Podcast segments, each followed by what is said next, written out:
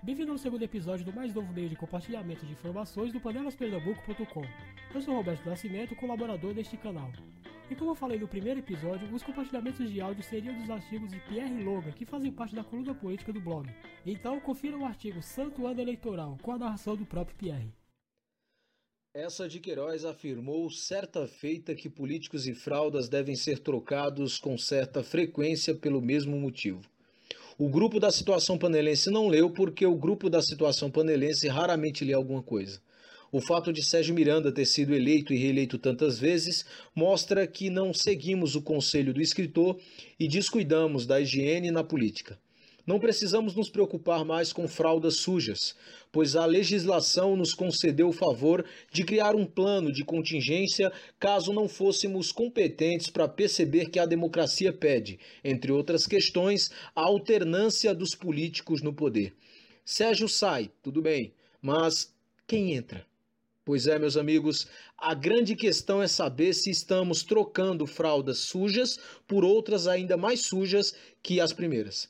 Se você acompanha a política municipal diariamente, deve estar pensando seriamente em anular o seu voto.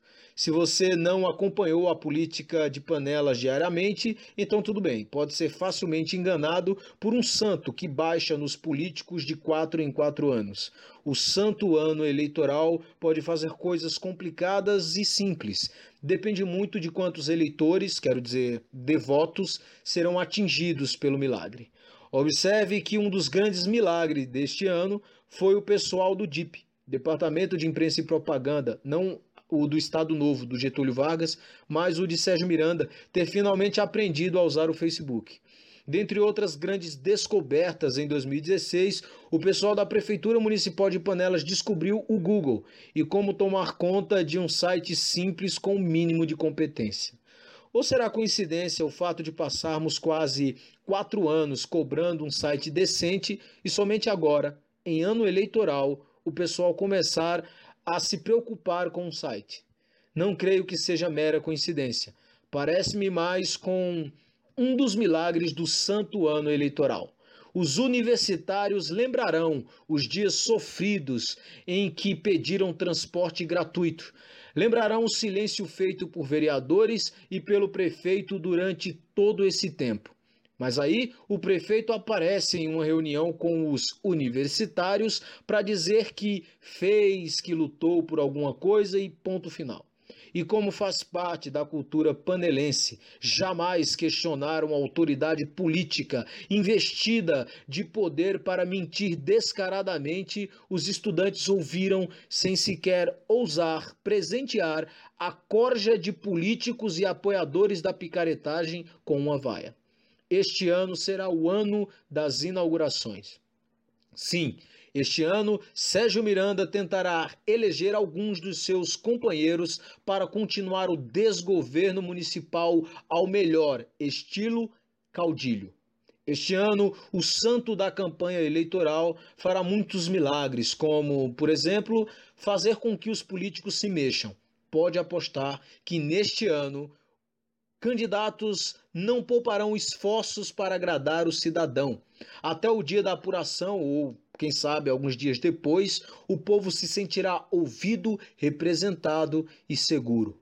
As promessas nunca cumpridas serão renovadas. A democracia, segurança, saúde e educação serão palavras resgatadas do fundo do baú das eleições passadas. As promessas que não foram esquecidas serão ressuscitadas pelo santo do ano eleitoral. Se você está meio perdido com as atitudes ou a falta de atitude, saiba que é fácil saber qual a sua relação com os ditos grupos. Saiba que um político, como diria Nietzsche, divide os seres humanos em duas classes apenas: instrumentos e inimigos. Cabe, a você escolher o que quer ser. Sempre que imagino uma das personagens do grupo da situação do município, imagino-a rindo, deliciando-se vagarosamente com a desgraça do povo. não consigo deixar de pensar que o aterro do açude foi uma afronta imperdoável à nossa cidade. Não consigo deixar de pensar que a falta de aplicação do mínimo exigido pela Constituição Federal na educação não tenha sido proposital. Se Panelas hoje é dividida entre homens excessivamente ricos e homens desesperadamente pobres, é porque não ouvimos essa de Queiroz e não trocamos os políticos e talvez nem as fraldas com a frequência necessária. Pierre Logan para o Panelas Pernambuco. E este foi mais um compartilhamento do Panelas Pernambuco Podcast. Mais virão. Até o próximo.